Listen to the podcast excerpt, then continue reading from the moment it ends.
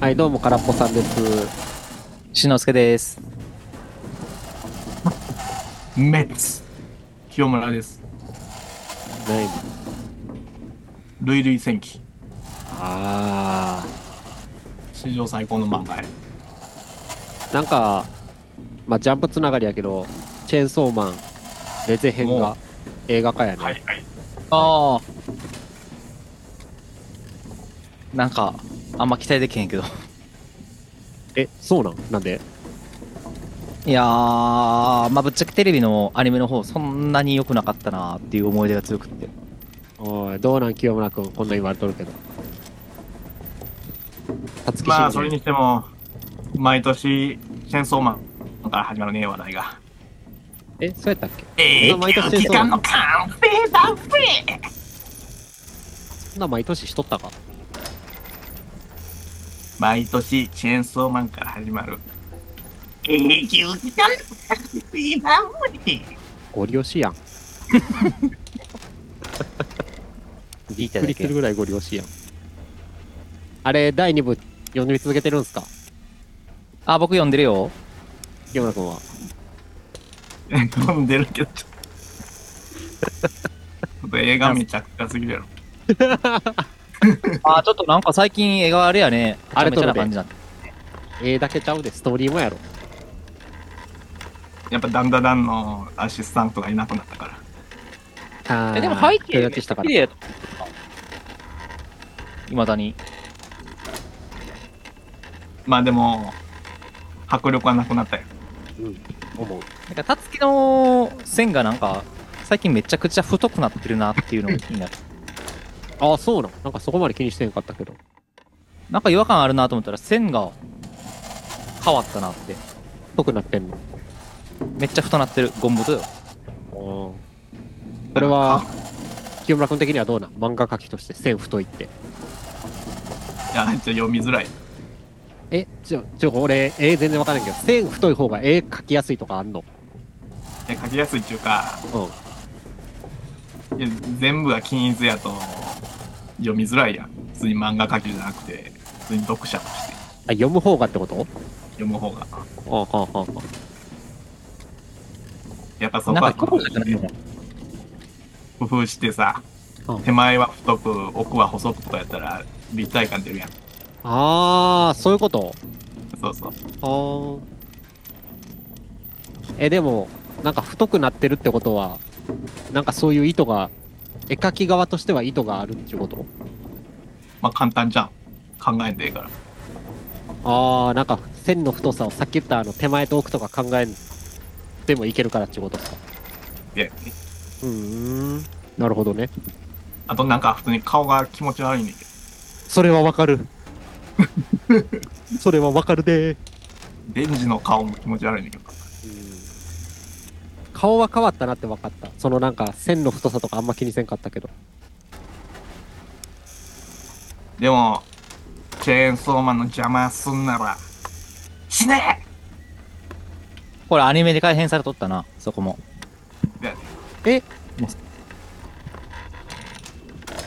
そうなん。俺たちの邪魔すんなら、が、元や。はいはいはい。えーっと、ちょっと待って。どこやったっけそれ。あの、変身し、変身するとこ。初変身うーん。あ、と、そういうとこっすか。それが、あ、一俺話のか。邪魔すんなら、なるほどね。ポチタが入ってなかった。かぶられた。はぶられた。メタさん的にはそういうとこもあって、映画化はあんまり期待できないと。あー全然期待しとらんよ。全然変まあでももう、もしかしたら見に行くかもしれへん。ぐらい。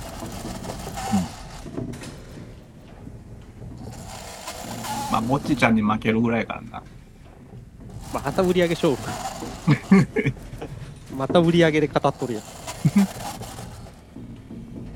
あでも俺あれやで、はいはい。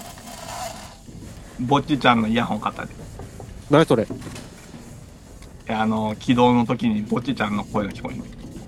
起動の時ってどういうこと、いや、あの、あワイ、ワイヤレスイヤホンってこと普通のイヤホンじゃなくて。あはいはいはいはい。つながりました。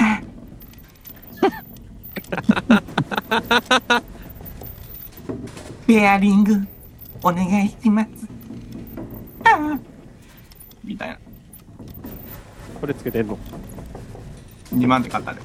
いいしかも高、いな。予約っていうか、注文したんが去年の3月や。いい今届いた。ほんまにええそんなかもかうんない。大人気すぎて。えーだから君らも今申し込んだら、届くの今年の10 12月や。もうでも熱冷めてるやろ。3月に頼んで今来ても。うーん。いや、冷めてるやろ、そら。どうでしょう。こういうのはなんかね、タイムリーに熱ある時に届いてくれへんと困るわ。ちなみに、アニメつながりでもう一個、いいですかはい。なんかあのー、いくちゃんおるやん。いくちゃん。少女革命、ウテナ、セーラームーン、あマールキッピングドラム、あはいはいはい。ああ、あれやね、なんか、訴えられとったんかな生原監督よ。が、なんかあのーお前俺の盗作しとるやんけって、うん。あ、俺、俺って言っちゃったけど、女性から訴えられて、なんか、あわしパクってへんでって言って裁判して、訴えた女性側が賠償命令出たっていう。まあ、いくちゃんが勝ったっていう話やねんけど。あれ見たけどさ、うん。でもなんかあのーその、訴えた側のうん。作った映画さ、はい。監督の絵に酷似してるとか、構図が似てるとか、なんかそういう感じやって。で、まあ本人は言って、やけどね。あ、見たけど、なんか、どこがやねんって感じやったもんな。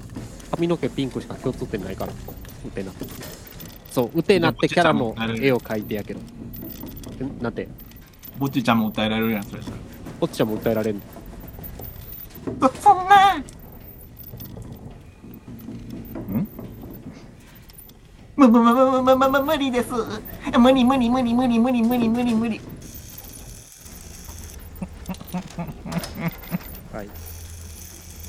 いや、なんか、この、言ったもん勝ちみたいな風潮ちょっと怖いですよね。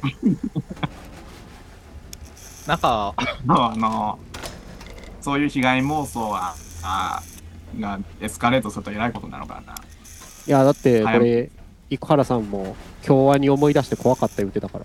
そらそうやろな。いそういうの早めに潰しとかなあかんや、マジでそうよ。いやー、行動力ある人って、ちょっと、ネジ飛んでる人って怖いっすよ。うん。いや、清村くんも、漫画家になったら気ぃつけんとあかんで、ほんまに。じゃあね盗作やんって言われたから。まあ、君も盗作側や から。あ君は確かに訴えられる側かもしれない。まあ、絵描いたり、なんか物を生み出したりする人は大変っちゅう話や。そんな中いやで、ミッキーの著作権がついに切れたから、そうそう今日からか、2024年1月1日から、だから空っぽラジオでも出せるミッキー使えるミッキー使えるわ。色塗ったらあかんで色と手袋してちゃあかんらしいですね。そうそうそうだから手袋なしミッキーの白黒やったらいけるんやろ。えー、そうなんや。そ AI に作ってもらってう。もう。えそー、うてか、白黒って言うけど、もともと、カラーでもミッキーって白黒ちゃうっけな肌色あるやん何言ってんの肌色あったっけ あ、ミッキーってあれか、顔腹色か。ああ肌色あー、あの色ってこといやでもそれは服の色とかそういうの含めてじゃない。だかあー。らなんかあ、の赤い、赤いパンツやったっけとなんか黄色いボタンついてる。はいはい。あれもまあ特徴的ってみなされてるんやろ。あの色てか、なんか色今見たら、ミッキーって顔面だけじゃあ毛抜けてんねんな。いは手抜けてる。や、だってミッキーのその顔の部分って肌色やん。はいはいはい。で、普通ネズミってあれやん。顔まで毛あるやん。肌色になるまあ入ってますね。そうですね。まあいや、これわからんで、毛、毛かもしれへん。あ、肌色の毛ってことそうそうそう。あのそれはまあね、アニメやからデフォルトされてるだけで、ピカチュウも実写 CG になったら、黄色い毛生えた化け物にされとったよ。それと一緒やろ。ピカチュウは可愛かったやろ。それと一緒やろ、ミッキーも。リアルにいたらもう、肌色の毛と黒の毛が入り混じった動物ってことじゃんそうやろ空っぽラジオで初代ミッキー使えんねんな確かにだいぶおお熊のプーさんも使えるんやったっけあそうそうだから変なホラー映画の悪魔のプーさんやろ悪魔のプーさんあった確かにプーさんの方が早いねんなディズニー、プーさんってディズニーがアニメ化して、けど、その前からあったってことかね。元ネタがってことだよ。シンデレラとかも確かそうやろ。白雪姫とかも。そういう話があって、まあディズニーがそれをピックアップして有名にしたけどっていうーんまああの、ゲド戦記みたいなもんですよ。ジブリでいうところ。なるほど元ネタはあるけど、なんかジブリがやった感が強いっていう。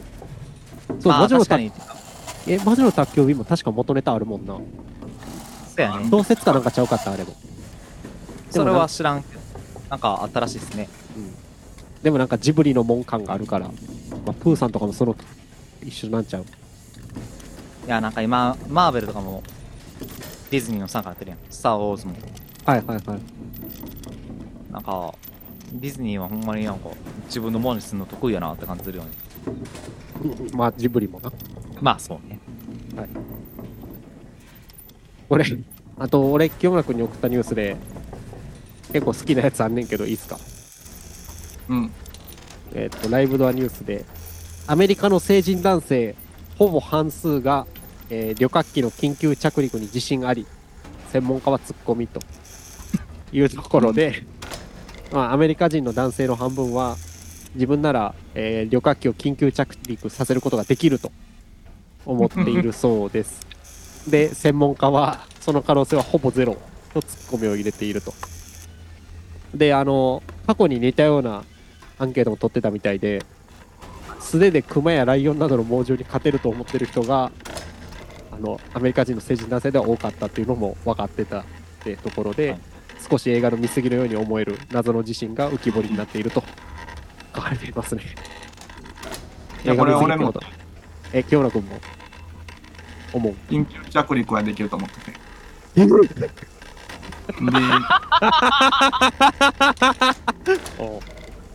熊熊に関しては熊嵐事件があって無理やなと思って熊嵐事件って何あの熊熊の被害のあのうんああなんかそういうのがあったんで村はいはい。ゆり熊嵐のことでねはでも最近あの普通のうん着陸の動画を見てそのコックピット視点からああ、YouTube かなんかであそうそうはいはいはい。めちゃめちゃ速いめちゃめちゃ早いめちゃめちゃ速いしどこに何があるあるかわからん状態でボこタうンいっぱいあるもんな。こう光の道をこうすなんかビルとかいっぱいあるやんあー、あの着陸のとこにヒュッて持ってかなあかんってことね。そうそうそうそうそあのあー、はい着はい陸はいはい、確かにね。それがもうこれは無理やなとうーん、練習すんななるほど。なんかあれ、この記事で、旅客機のパイロットは機内で、えー時間の90%を自動操縦システムの監視に使ってると。だから飛行機飛んでる間はほとんど自動。で、残りの10%、機械に任せないとこは、まあなんか問題した時の対処とか、あとは離着陸。で、うん離陸と着陸がパイロットにとって最も難しい仕事やって。だから離陸の時は、まあ、機体を加速させるけど、その加速させてる間、あの、道から外れないように、ど真ん中を走るようにして、まあ、着陸の時はでもそうね、清村君言ったみたいに周りのビルとか、えー、格好装置を出して、正確な速度と方向を維持しながら降りていかなきゃいけないと。ここは手動なんやね、飛ぶ時と着陸はな。なんかそれこそなんか自動でできへんのかなっていう気もすんねんけどちゃうもんうよね、ん、そうね。もうここはなんか結構そうみたいですあれかシステムの問題ってなったら問題あるからかなじゃないで、一人間回みたい飛んだらまあ自動らしいけど。うん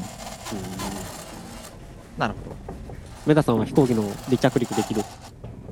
うんまあもう爆散する未来しか見えへんけど通はそうやと思うんやなけど、ん今わからん何のための企画やねんってならへん。いや自信が溢れてるんやろ映画の見過ぎってことやねやっぱりマーベル映画見過ぎてたらこうなるってことやなまあでいやもほんまに、はい。もう薬剤が見た後人ぶん殴れる気持ちになると一緒やからねいや、それはある。そあはうはてか、俺がい、そういうことないけど、なんか、これ俺でもいけんじゃねってなることって大体いけへんもんな。いけへんやっぱやっぱ人間って影響受けやすいんすねうんちなみにまあさっきミッキーの話出て映画の話つながりマーベルも出たからディズニーの話いいですかはい。えーディズニー CEO 近年の作品が偏りすぎていたと認めるってところであ、えーディズニーのボブ・アイガー CEO が11月29日のイベントでまあ最近のディズニーはポリコレンばっか力入れてて売り上げ悪かったですわ完成してますって言ったと。というところで、まあ、例としてはあの人魚姫が黒人になったり、はいななんかそういうところで、まあ、なんかちょっとポリコレに配慮しすぎてましたよということを認めたというところですね。まあ、営利企業やから儲からんかったらね、そってらそういやうところが根底にあるんやろうね。はい。綺麗なお題目掲げるよりも身を取ったというとこですか。でもこれまあさあ、はい世村君とかの方が詳しいかもしれんけど、このアイガーって社長は去年 CEO になったのいや、知らんけど。なんか記事読んでたらそんな感じで、なんかポリコレ時代の社長とはまた違うっぽいんですよ。ああ、なるほど。んかいろいろ赤字多すぎてクビになったんちゃうあーまあなんかそんなん言ってたよな。世村君。まあだからこういう前、自社批判みたいなのもできるんやろな。俺知らんし、みたいな。うん。で、俺がしトップになったからには変えるぞっていう、そういうメッセージなんかね。これあとは、え、何やったっけ ?50 周年 ?100 年ウィッシュ100。ウィッシュ。いこれは期待できるってことですかや、ウィッシュ。ウィッシュももう遅主い。人公個人やで。え主人公なんて。個人やで。あ、そうなのあー普別通にに。めちゃめちゃこけたらしいよ。普通え、ウにゴジィッラシとュってかもうが公開されてんのされてる知らんがなあ、そうなの普通にゴジラに負けとる。アメリカでも。えー、やあかんよ負けたから君、ほんまにあれですよね。勝ち負けで語るような。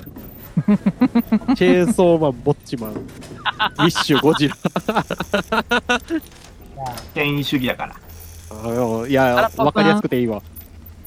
空っぽさん、これが、何レッドミンよ。あー、戦わせるってことほら、浅いよ。いや、清村くんのもなんかまあ、まあそういう文脈やからな。ちなみにこれ、清村くん送ってきて、これはメタさんとかの方が、あれなんかね、あやつじゆきと、10角館の殺人、実写映画化決十定。角感な。俺なんて言った今。上角感って言わんかった。ほいや、10角館って言ったよ。んまに原作者も驚きの企画実現どうやって実写化するのってことで俺これ元の小説知らんけど、うん何そんなにあれなんなんか映画化するの難しいやつなのはよ見て。映画化はもうされてんのあ映画じゃないんかこれ Hulu で配信かそうやね。いや、フール入っとってよかったと思うけど、あんま期待はしてへん。またチェーンソーマンと一緒やん、いや、なんか、なんやろあの、フールでさ、てかまあこれほんまになんか見てる人しかわからんし、見てない人にとってもなんかめっちゃネタバレになる、なんか宣伝の仕方やからめっちゃ不快なんやけど、あなんか実写化不可能と思われたあの一行みたいな、そんな、どう表現するのかみたいな、そんな歌い文句なんですよ。あーなんかあのポスターにそう書いてますねそうそうそうそう。もうほんまに腹立つのよな。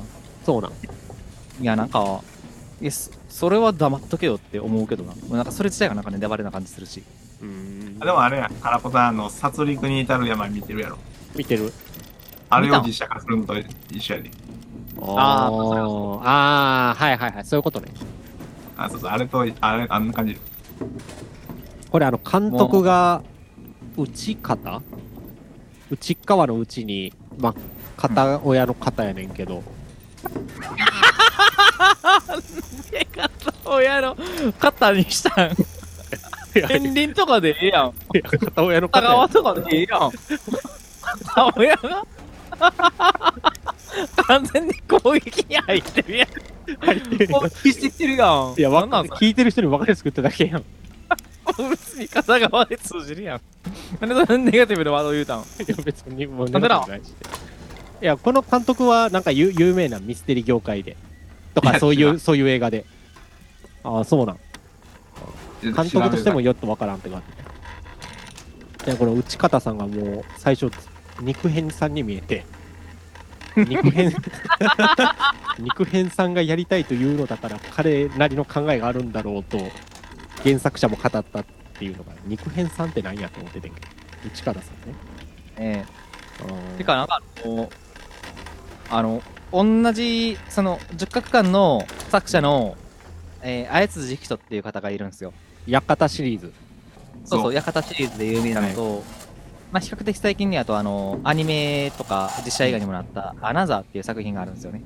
おうアナザーはね、映画の方がひどかったからね、実写化したらまあ、なんかね、うん、っていう感じになるよなっていう、そういうのがあって。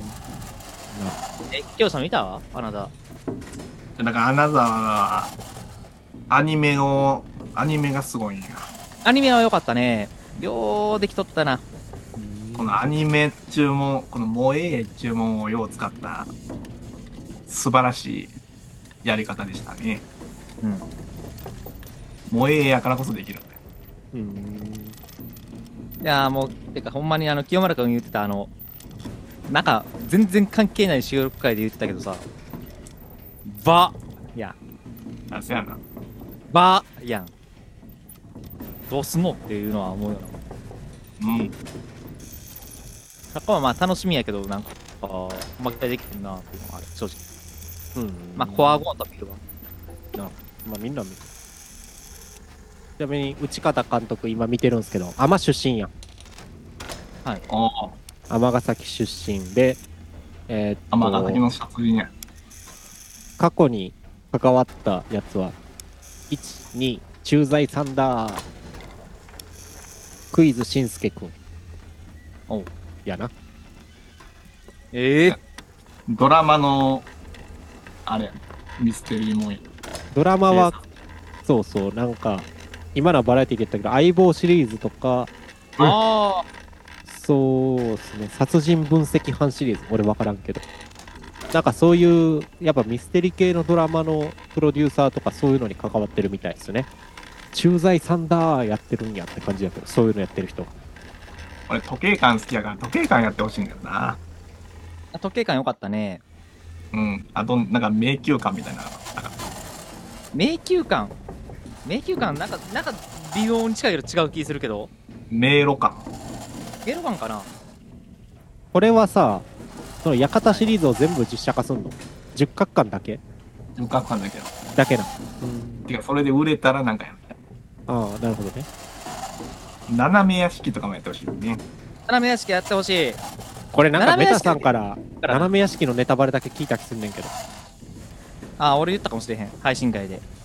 配信会なんかな俺はなんか大学の時に聞かされた。うんいや配信では言うてへんやろああ。あれ、え、言っていいの怒られるのネタバレになるから。このポッドキャスト聞いてる人は。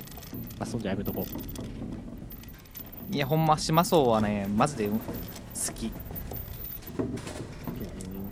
まだそうじね。わからん。作者ね。斜め屋敷の。斜め屋敷え、あ、そうか。さっきは館で、屋敷で作者変わったんか。変わってるああ。え、ちなみあにれはメタさんは音楽館の殺人シリーズ作ってるんや、今。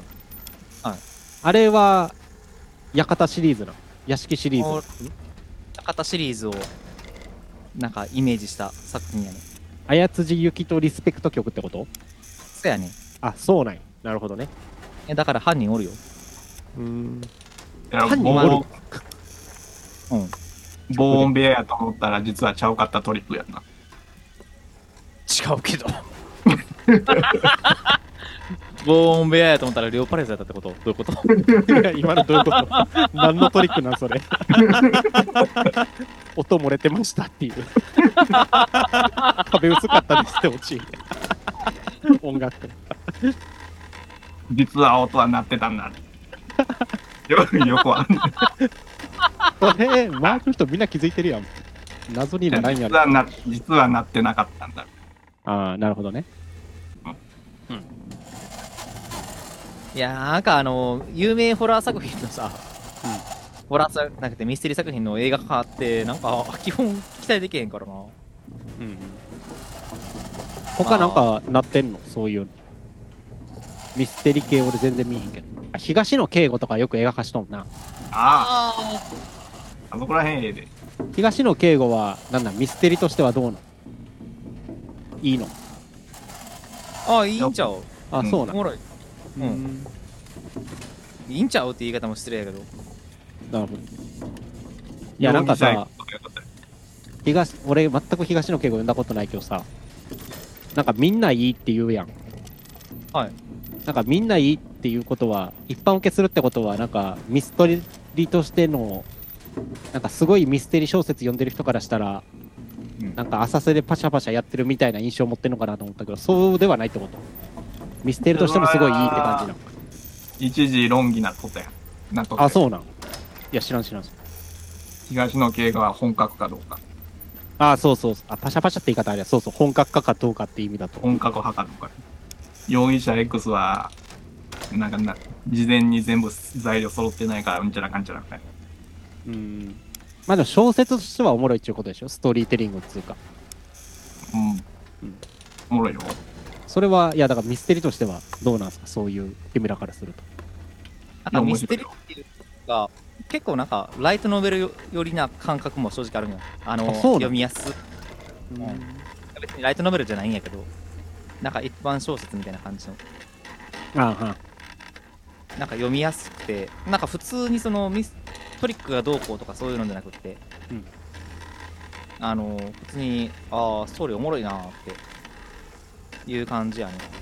で逆に言う、とさっきの綾辻ゆきととかのやつはトリックはおおってなるけど普通の文章読みづらいとかあるもんああ、読みづらいっていうか、あの、まあ、最近はそうでもないけど、うんなんか初期の方の十角館とかその辺、まあ十角館がデビュー作なんやけど、うんなんかあのーまあ僕、そんな人をどこ言えるレベルじゃないけど、文章下手くそやなとは思う。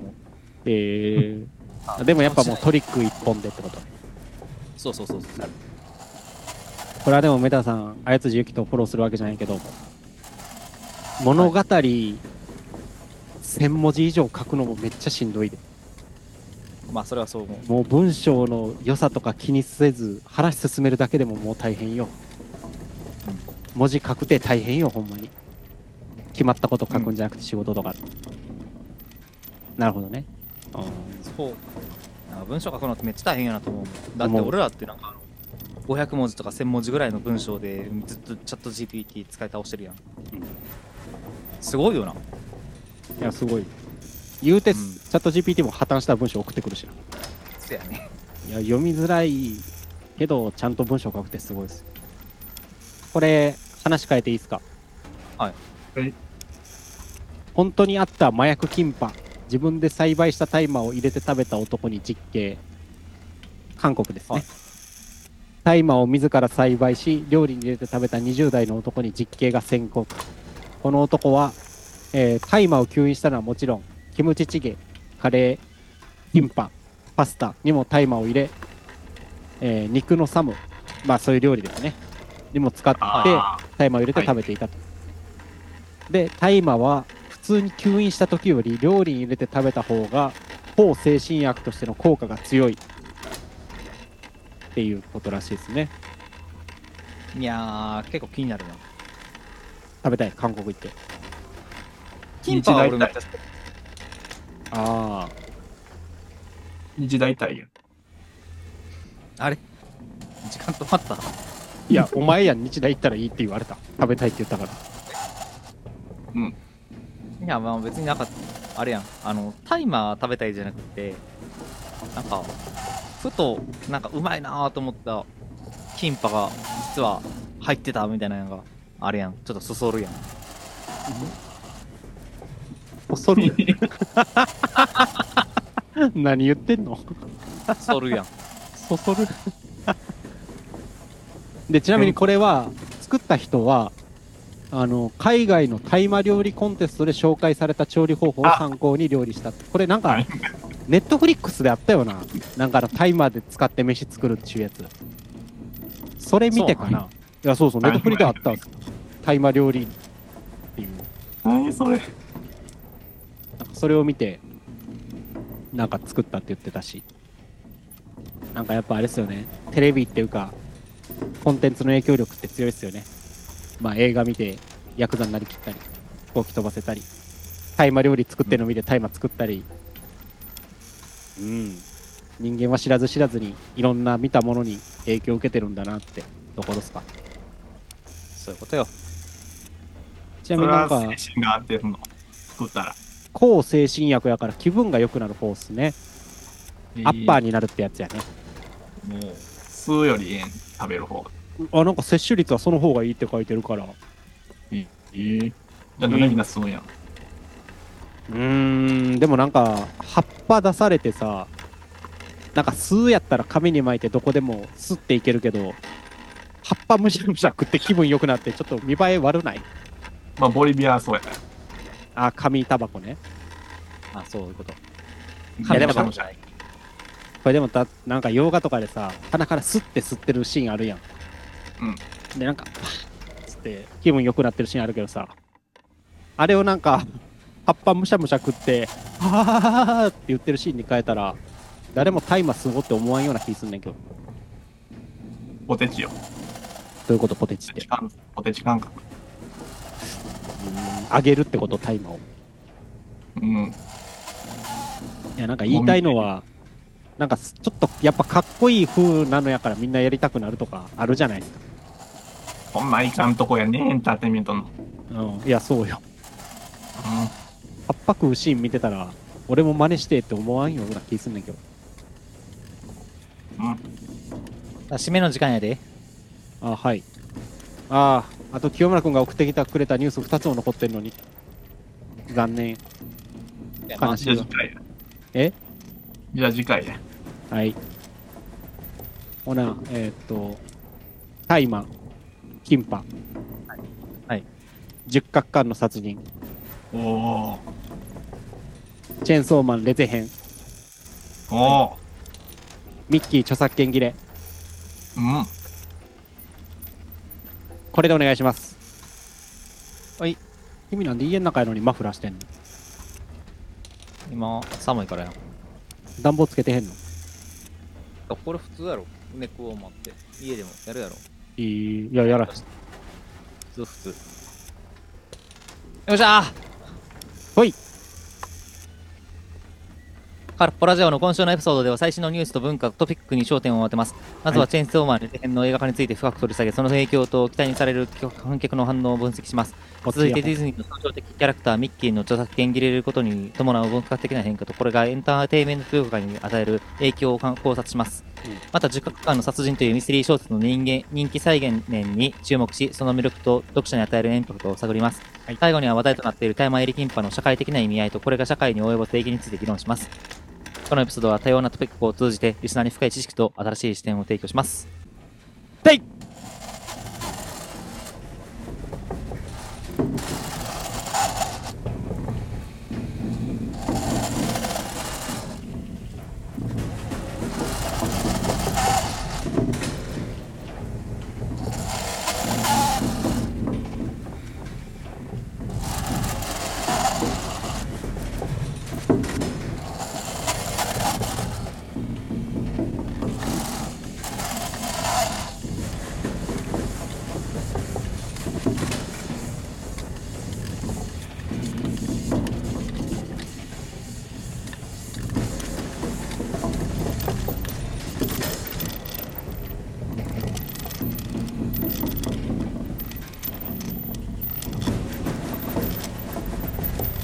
お